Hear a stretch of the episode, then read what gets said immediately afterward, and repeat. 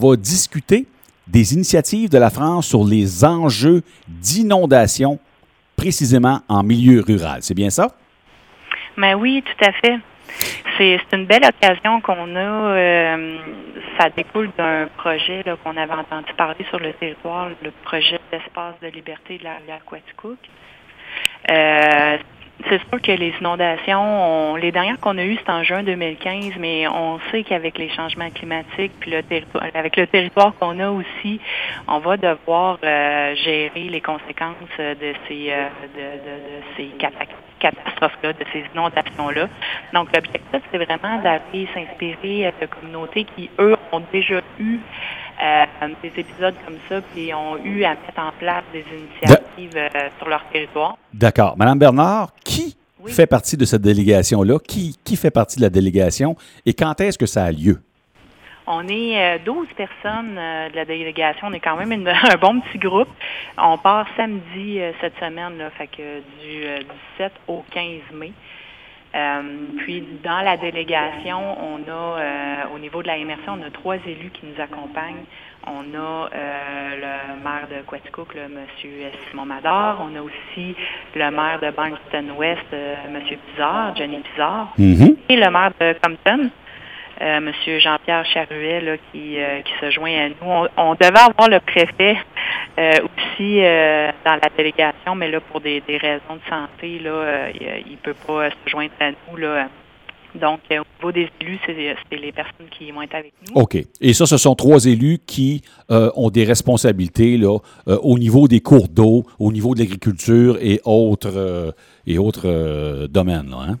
Exactement, oui, c'est ça. C'est des élus qui portent des dossiers à la MRC là, mhm. avec euh, ces thématiques-là. Euh, Monsieur Mador aussi au niveau euh, de l'occupation du territoire. Puis c'est sûr que Quaticook, là, le centre-ville, bon, c'est a, des enjeux particuliers liés aux inondations. Hein. Justement, parmi la liste de sujets sur lesquels on va échanger, donnez-nous une petite idée, parce qu'entre autres, je pense qu'on va sûrement parler de la gestion de l'eau en milieu agricole, mais quoi d'autre aussi? Oui, on va, on va aborder aussi les, euh, les aménagements euh, urbains. On va visiter des communes là, qui sont peu populeuses, mais qui ont reconverti des, euh, des secteurs industriels, par exemple, ou autres, en quartiers vraiment résilients où on accueille l'eau, on est capable de supporter des inondations dans ces secteurs-là. Mm-hmm. donc, je pense entre autres au centre-ville de Quaticook, là, où ce que ça va être intéressant de s'inspirer sur, sur ces, ces projets-là, entre autres. Oui. Et, si on va en France, euh, Madame Bernard, euh, est-ce que je dois comprendre que la France est souvent citée en exemple par des experts ici au Québec? Exactement. Autant dans la littérature que les experts euh, s'inspirent souvent de, de ce que fait la France. D'ailleurs, notre organisme pivot, notre partenaire principal français, c'est le Centre européen de prévention des risques d'inondation, Ils sont principalement actifs sur euh, les territoires français parce qu'ils sont particulièrement innovants dans ces thématiques-là. Est-ce qu'il y a, euh, Madame Bernard, est-ce qu'il y a des projets quelconques qui ont été mis en place en France, là, 10, 15 ou 20 ans, et qui ont été calqués chez nous ici au Québec au fil des années? Hmm, c'est une bonne euh, c'est une bonne question. Je sais que le, gouvernement du Québec s'inspire, entre autres, des directives qui ont été mises en place là, en France, mais au niveau européen, puis au niveau de ce qui a découlé sur le territoire français. Euh, mais c'est pour ça qu'on va s'inspirer. C'est justement, c'est, je pense que il y a beaucoup à bâtir au Québec sur ce, sur la résilience des territoires, puis surtout en milieu rural, parce qu'en 2017, on sait que la, le secteur de Montréal a fait aussi une mission semblable euh, sur des thématiques plus urbaines nécessairement mhm, autour de mhm. Paris. Mais euh, je pense que justement là, on, on a eu de graves conséquences. Nous, personnellement, ben, nous, euh, sur le territoire en, en, 2015, entre autres, mais au Québec, en 2017, en 2019. Fait euh, je, je, je, pense qu'on a, euh, on, a à se faire une tête sur l'aménagement du territoire puis comment on veut l'occuper pour être certain qu'on va être capable d'endosser ces coups d'eau-là qui, vont, qui, sont, qui risquent d'être plus fréquents là, dans le futur. Bon, ben, je, vous m'entraînez justement dans la bonne direction. J'allais justement vous demander, est-ce qu'il y a davantage d'inondations aujourd'hui comparativement à 30 ou 40 ans euh, en arrière? Mais c'est ce qu'on observe parce que euh, si on regarde là, chez nous là, à la MRC, euh, depuis une dizaine d'années, on a, on a plus d'épisodes d'inondation. Puis on a les inondations, on avait l'habitude de les connaître au printemps dans des contextes de crues printanières. Mhm. Mais là, on se rend compte que non, tu sais, on, on, justement, notre dernier épisode, c'était l'été, dans la période estivale.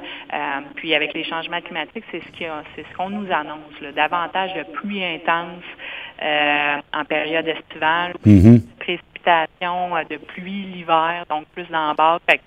C'est un peu dans ce contexte-là aussi qu'on se dit, ben, on, les ressent un petit peu plus de plus en plus. Fait que comment qu'on fait pour euh, justement être prévoyant, proactif, puis euh, mettre en place des, projets qui vont améliorer notre résilience? Oui.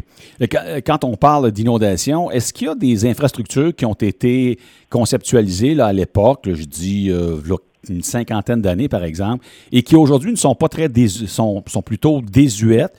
Et est-ce qu'il y a des choses qui devraient être revues à ce niveau-là? Ben, je, pense entre autres au, euh, à des ponceaux, là, euh, au sens où euh, c'est sûr que à l'époque, quand on faisait de la conception euh, de, de, de ponceaux, Mhm.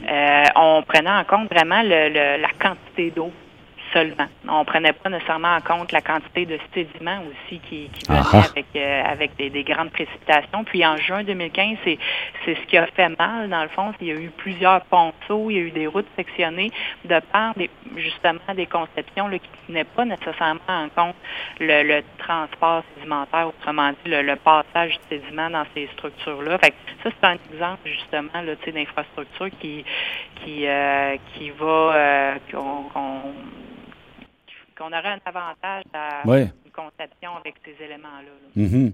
Moi, je me souviens aussi que jadis, là, dans les années 70-80, euh, même 90, on ne voyait pas ce qu'on appelle des bassins de rétention des eaux, alors qu'aujourd'hui, en tout cas pour une ville comme Quaticook, c'est devenu la norme, en ce sens qu'ici, je ne sais pas combien il y en a, mais il y a quand même plusieurs bassins de, d'aliments- euh, de, bassins de, de- de rétention.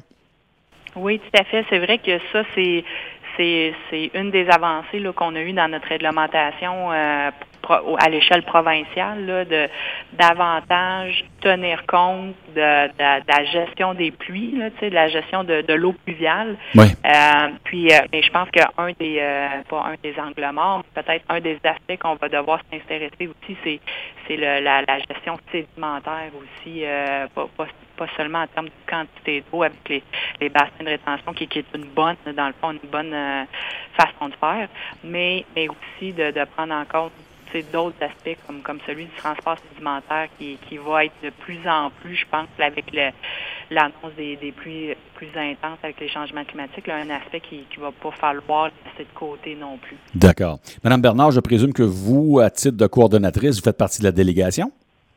Oui, j'ai la chance de, de pouvoir me joindre euh, aux élus puis aux autres euh, partenaires qui vont faire partie de la mission. Là, on a des, euh, des gens des- des- du ministère des Affaires municipales, du PA, de, de l'organisme de bassin versant, puis aussi du monde de la recherche. Euh, fait que j'aurai la chance là, de, de me joindre à eux. D'accord. Et je présume que puisque c'est du travail, vous allez revenir de là en publiant un rapport complet de, de cette mission-là. Oui, on a l'intention d'avoir deux, euh, deux livrables euh, après euh, la tenue de la mission. Un euh, qui sera le rapport de mission qui, qui servira à colliger, dans le fond, l'ensemble des, des, des observations, des constats qu'on va avoir eus suite aux rencontres. Mais on souhaite aussi travailler sur des recommandations concrètes aussi, parce qu'on ne se le cachera pas, l'objectif, c'est aussi d'influencer le gouvernement du Québec pour avoir vraiment un terreau fertile pour euh, mettre en place les, les, les projets qui, qui sont nécessaires à, à développer sur le territoire. Donc, un, un livrable aussi sous forme de, de recommandation. OK. Donc, je présume que dans quelques semaines, là, euh, sept ou huit semaines, il y aura probablement là, un rapport, puis on pourra, euh, je présume, le fouiller là-dedans pour euh, euh, savoir un peu qu'est-ce qui s'est passé lors de cette délégation-là. Certainement. Bien, merci infiniment, Mme Bernard. Ça m'a fait plaisir.